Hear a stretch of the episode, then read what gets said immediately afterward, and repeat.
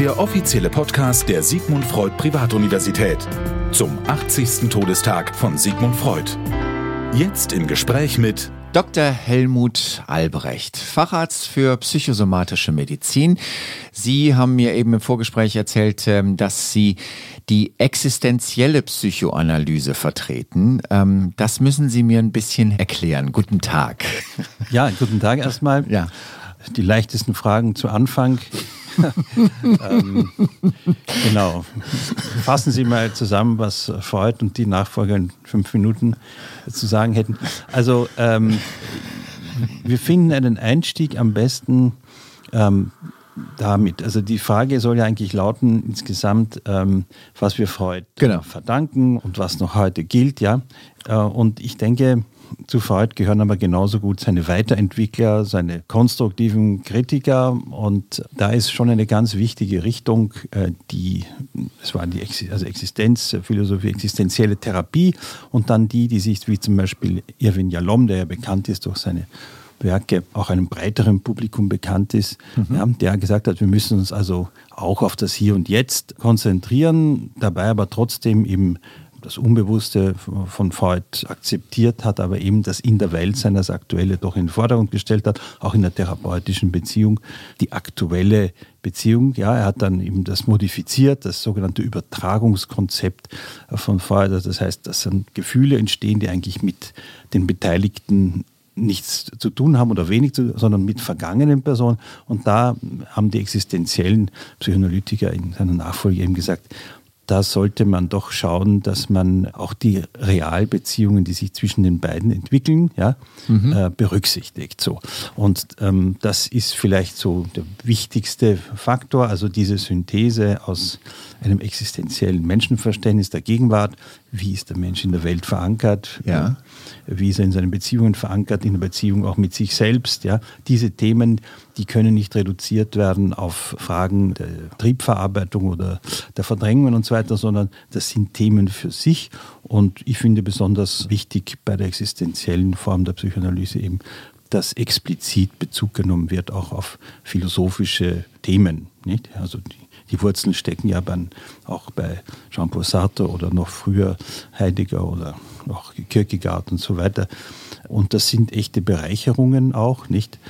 Freud selber hat sich ja nie wirklich bekannt zu, dass er Nietzsche gelesen hat oder anderes, sondern meinte, ja, möglicherweise ist in irgendein Gedanke gekommen oder möglicherweise Schopenhauer und so. Aber er war ja doch auch ein philosophischer Kopf. Mhm. Und äh, seine Psychoanalyse wird einerseits eine poetische Wissenschaft von manchen genannt und gewürdigt, aber dann auch als eine philosophische Psychoanalyse, was man von manchen Nachfolgerichtungen nicht unbedingt sagen kann. Okay. Wir wollen aber heute auch, also in Bezug auch auf 80 äh, Jahre Freund, auf die Tagung, ähm, besonders sprechen über Lacan und die Entwicklung der französischen Psychoanalyse. Da sind Sie ein ausgemachter Fachmann. Die französische Psychoanalyse, was sind so die Besonderheiten der französischen Strömung? Wir hatten ja schon die amerikanische Psychoanalyse. Gibt es so eine Besonderheit in der französischen Psychoanalyse? Also äh, Jacques Lacan ist ja um die Jahrhundertwende geboren mhm. und hat die Psychoanalyse sehr geprägt in Frankreich. Dort gibt es natürlich auch die orthodoxe Psychoanalyse, die sich dann an was hat Freud wirklich sagte, hält und auch an das Setting. Und Lacan hat dann auch eben eine Synthese mit Existenzialismus eigentlich versucht. Und seine Vorlesungen waren dadurch bekannt, dass sie sehr schwer verständlich gewesen sind, aber eben durch diesen philosophischen Gehalt. Das Wichtigste ist, glaube ich, dass Lacan das Unbewusste als Sprache verstanden hat. Nicht? Also mhm. es ist nicht nur ein, äh, ein Gefäß brodelnder Triebe mm, oder ziellose Energien, sondern da ist Sinngehalt drin, der sich halt dann verschlüsselt äh, mitteilt. Die Werke von ihm sind auch nicht sehr leicht zu erschließen. Am besten man liest Interviews mit ihm, da ist er mhm. gezwungen, sich doch auf den Zuhörer auch einzustellen. Dann bekannt sind so Anekdoten, wie zum Beispiel hat er eine eigene Schule gegründet, ja. ja. Das ist äh, und ähm, hat dann auch sehr ungewöhnliche Formen hm, der Interventionen betrieben, zum Beispiel, dass er auch sich herausgenommen hat, nach fünf Minuten eine Sitzung äh, zu beenden, aber natürlich die ganze dann auch zu berechnen, weil das eben zum Setting gehörte. Ja. Also sollte man nicht als Geldgier, sondern wenn das eben so ist, dann ist es eben so. Ja, so. Und auch da ähm, gibt es eben ganz besondere Dinge, ja. Und ähm, wenn man sich das heute so anschaut, ich meine, Lacan ist relativ spät, äh, sage ich mal, gestorben, also 81, das ist äh, jetzt nicht ganz so weit weg. Inwieweit hat er auch dazu geführt, die Psychoanalyse wirklich so mit in die Moderne zu tragen? Naja, er war ja von, vor allem dann in der Zeit bekannt, wo auch andere französische Philosophen in Deutschland gelesen wurden oder zumindest wurde behauptet, dass sie gelesen wurden. Also Michel Foucault und so weiter. Ja, äh, das war also in den Nachschwankungen der 68 oder sogar noch 68er. Ja. Aber Lacan hat sich da eher rausgehalten. Er hat wichtige Beiträge dann auch zum Verständnis der Psychose gemacht, über die Paranoia vor allem und dann auch Fragen der Moral erörtert. Ja, aber wir wollen ja bei Ihrer Frage bleiben. Ja. Vielleicht sagen Sie mir sie nochmal kurz. Inwieweit also einfach durch den späten Todeszeitpunkt hat er ja in der Moderne mehr oder weniger gelebt? Hat er das auch ähm, in der Entwicklung der Psychoanalyse, jetzt besonders in Frankreich, dann die Psychoanalyse mit in die Moderne vorangetragen?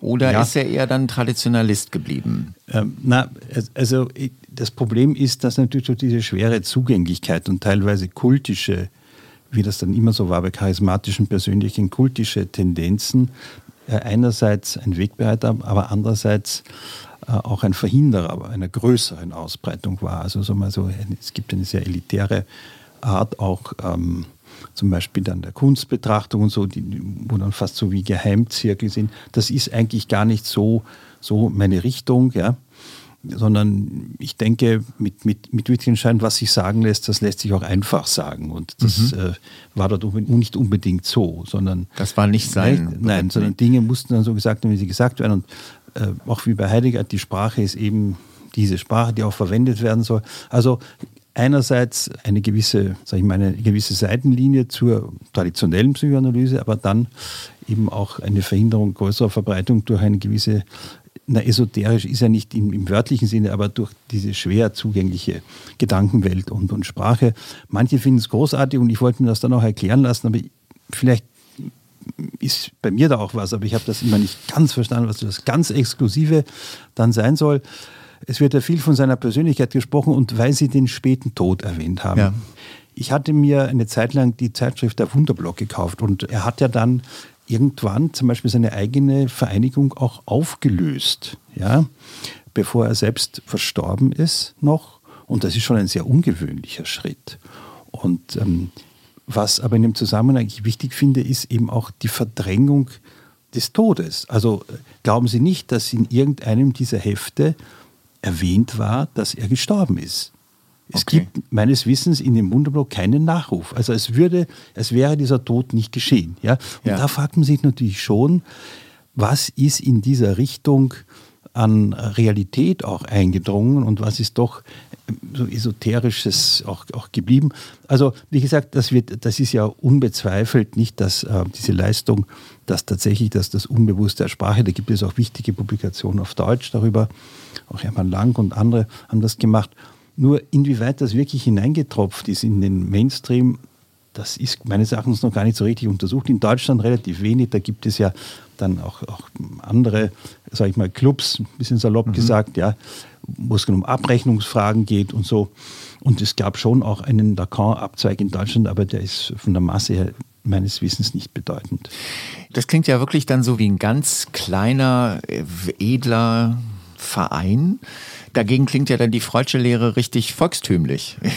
Interpretiere ich das richtig? Ähm, oder? Naja, sagen wir mal so, in Frankreich hat er schon Verbreitung gehabt. Also die ja. Lacan-Schule ist, ist, ja, die Goldfreudienne und so weiter, zurück, ist, sein Motto war ja zurück zu Freud. Also ja. er wollte dann freudianischer, päpstlicher als der Papst und so weiter sein. Ja? Und ähm, wirklich Freud wörtlich genommen, gerade auch was das Unbewusste wird, es sollte nichts relativiert werden. Und er hat auch mal gesagt, warum löse ich meinen Verein auf? Sie haben oder hat das einer Schülerin mal gesagt, sie haben aus meiner Lehre Wurstwasser gemacht. Ja, so. Und damit meint er, die, die, haben das verständlich unterwegs gebracht. Ja. Nicht, da gibt es dann also auch Frauen, äh, die in seiner Nachfolge sind, sehr fruchtbare Diskussionen. Frau Hudinesco hat auch einiges geleistet zu diesem äh, Dialog. Vielleicht kann man das mal so stehen lassen. Also das hat in Frankreich eine, eine weite Verbreitung gehabt. Und, und trotzdem, was ist, sagen wir mal, dann die Leistung? Ja, so. Es ist, glaube ich, ein wichtiger Kontrapunkt. Nicht? Das war schon auch eine, eine sehr wichtige Persönlichkeit, allerdings auch eine sehr problematische Persönlichkeit. Und ich neige dazu schon auch, das ähm, mit hineinzunehmen. Das relativiert nicht unbedingt seine Lehre, aber gibt einen gewissen Blick. Also seine Tochter hat dann eine sehr interessante Autobiografie geschrieben, Schmales Bändchen, wo also diese doch auch ähm, Beziehungsferne ja, rauskommt. Und da kann man halt sehen, dass auch, oder gerade auch Menschen eben mit ganz speziellen Anlagen oder auch, auch, Charakteren dann doch auch therapeutisch was leisten können. Aber das ist auch dann ihre Grenze, nicht? Also ein Autor hat zum Beispiel über Freud mal geschrieben, genauso wie über Goethe, über den hat er ja auch geschrieben, Kaufmann nämlich, dass die größte Leistung wahrscheinlich auch seine Persönlichkeit ist. Mhm, mhm. Also wie er das da, also Freud hat sich ja zum Beispiel lebenslang oder viele Jahrzehnte mit einer Krebserkrankung rumschlagen müssen und ist ja x-mal durch über 16 Mal oder was operiert worden und hat trotzdem die Bewegung mit angeführt und war produktiv und dann trotz Faschismus, ja, hat er sich nicht unterkriegen lassen.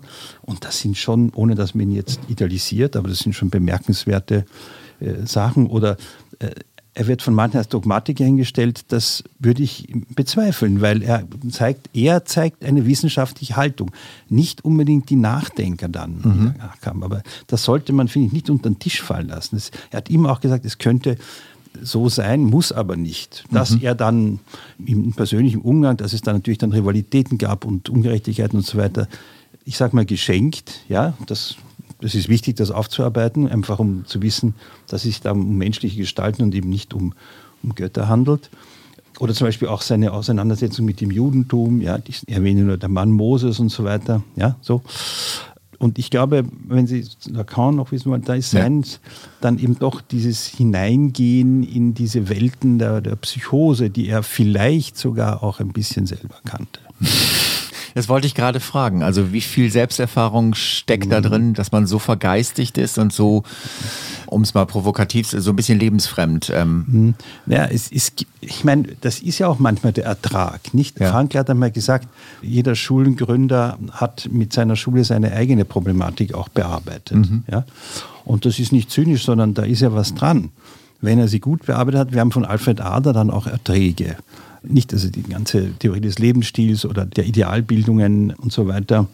Das hat natürlich mit seiner eigenen Entwicklung zu tun gehabt und auch warum er sich dann von Freud oder die Frage des Sozialen, ja, mhm. so die soziale Frage. Was natürlich bei Freud und auch bei Lacan ist dann eben auch eine sehr sexuelle Symbolik. Mhm. Also das ist natürlich für den Mainstream auch schwer zu verkraften und da wird dann schnell gesagt, na gut, das ist ja alles nicht mehr bewiesen und so.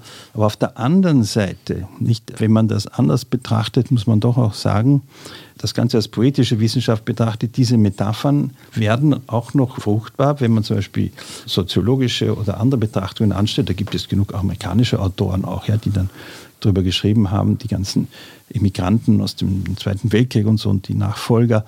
Also da gibt es selbstverständlich, das merken wir auch heute mit dem Thema Migration, da geht es auch beileibe nicht nur um Geld, sondern da geht es dann auch um Rivalitäten ja, der Organismen und der Geschlechter. Besonders die, die Männer werden dann nervös, nicht? Und ich erwähne jetzt keinen Namen, aber dann gibt es eben deutsche Schlagersänger, die dann so eben den urigen alten Typ herausstellen. Und also da ist natürlich eine Ebene, die die Freud auch, auch gesehen hat. Also ja. diese, nicht unbedingt die alleinige Dominanz, aber doch, das wird dann manchmal unter den Tisch fallen gelassen und nicht, das ähm, ist dann auch von anderen Autoren, wie zum Beispiel Kernberg, hervorgehoben worden. Es ist ein Problem gewesen mit den sogenannten tiefen psychologisch fundierten Psychotherapeuten, dass die dann wiederum das Kind mit dem Bade ausgeschüttet haben und dann überhaupt diese sogenannten Triebfragen oder zumindest die Fragen der Sexualität dann gar nicht mehr angefasst wurden. Also die Fragen werden einfach dann auch dann nicht mehr gestellt in den Therapien und das ist natürlich wichtig. Ja. ja. Das wird dann in Talkshows immer wieder gestellt und so, aber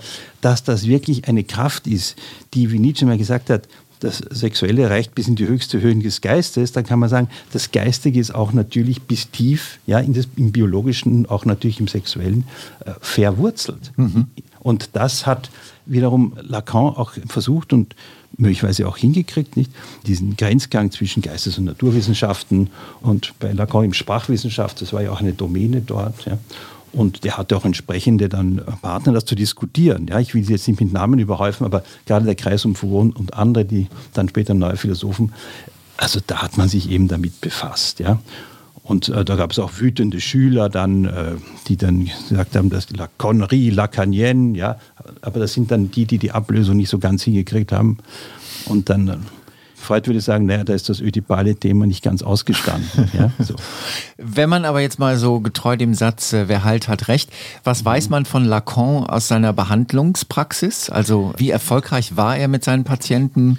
Darüber weiß gemacht? ich wenig. Da wissen Sie wenig darüber. Da weiß ich, ich bin mir gar nicht sicher, ob es da systematische Untersuchungen gibt, diese Methodenspezifität. Ja natürlich, da erstmal auf der Ebene der Behauptungen, ja. der Interventionen und auch skurrile Interventionen. Und, ja, Sie hatten eben ja schon aber, mal erwähnt, dass er nach fünf Minuten ja, abgebrochen hat. Ja. Aber, also das diese Tendenz hat man dann manchmal auch. Ja. Und, und, ich habe in der Klinik eben Jahrzehnte gearbeitet und da können Sie ja gar nicht das klassische Setting äh, sinnvoll ausleben, sondern mhm. Zeit ist wertvoll. Also man muss ihn abbrechen, aber man muss sagen, dazu warten, bis dann nur was kommt, das Abwarten, ja, das geht da nicht, sondern sollte man intervenieren. Und sowas ist natürlich schon eine Intervention. Ja. ja? ja.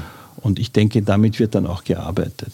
Ja, mit, der, mit der Erschütterung, mit der Überraschung und Okay, und wenn wir jetzt so einen kleinen Ausblick auf äh, die Tagung machen, der Podcast hier beschäftigt sich ja auch mit der Tagung. Was haben wir von Ihnen zu erwarten in Ihrem Vortrag? Also ich werde hervorheben, dass Freud man muss tatsächlich sich von seiner Sprache auch ein Stück weit emanzipieren und den Mut haben, das auch ein bisschen umzuformulieren, ohne ihm was natürlich dann jetzt unterzujubeln. Ja? Aber zum Beispiel sein Sublimierungskonzept, ja, das ist eigentlich ein frühes salutogenetisches Konzept. Das heißt also, dass jemand dann Kräfte schöpfen kann und überwinden kann, wenn er, sage ich mal, nicht jetzt Triebe im rein biologischen Sinne, aber äh, Triebhaftes beherrschen kann, umwandeln kann in wertvolle soziale Tätigkeit oder auch Entwicklung, würde man heute sagen. Ja? Also eine salutogenetische Therapie, das ist eine Theorie der Sublimierung, die ich dann so darstellen würde. Und dann natürlich verdanken wir ihm tatsächlich dieses Festhalten am Leiblichen, das er vor allem natürlich als Sexuelles formuliert hat. Mhm. Und da sollte man auch nicht stehen und sagen, na so, das wissen wir doch heute, dass das alles übertrieben ist. Darum geht es nicht, sondern tatsächlich zu sagen, dass unsere gesamte ja, seelische Entwicklung am Leibe stattfindet. Ja. ja, und zwar von Baby an und in Beziehung, also Beziehungsschicksale, werden an unseren Organen erlebt, an der Haut, an, an, an Ausscheidungsfunktionen, an oralen Funktionen, Genitalien natürlich auch, ja, so. Also das sind schon entscheidende Erkenntnisse, davon sollte man sich nicht entfernen. Und es gibt kein emotionales und geistiges ohne leibliches. Das hat er schon früh auch in, in seiner Angsttheorie gezeigt. Der hat einen Katalog von Symptomen gebracht, Herzbeschwerden, Darmbeschwerden und so weiter, die wir heute verstehen können, sowohl als somatisierte Depression als auch als äh, somatisierte Angstzustände. Mhm. Okay. Das heißt, äh, wir freuen uns auf die Tagung, wir freuen uns auf Ihren Vortrag und ich bedanke mich ganz herzlich für das Gespräch, Herr Dr. Albrecht, und wir sehen uns spätestens im September wieder. Ich danke Ihnen auch. Der offizielle Podcast der Sigmund Freud Privatuniversität. Eine Produktion der Podcast 1 GmbH.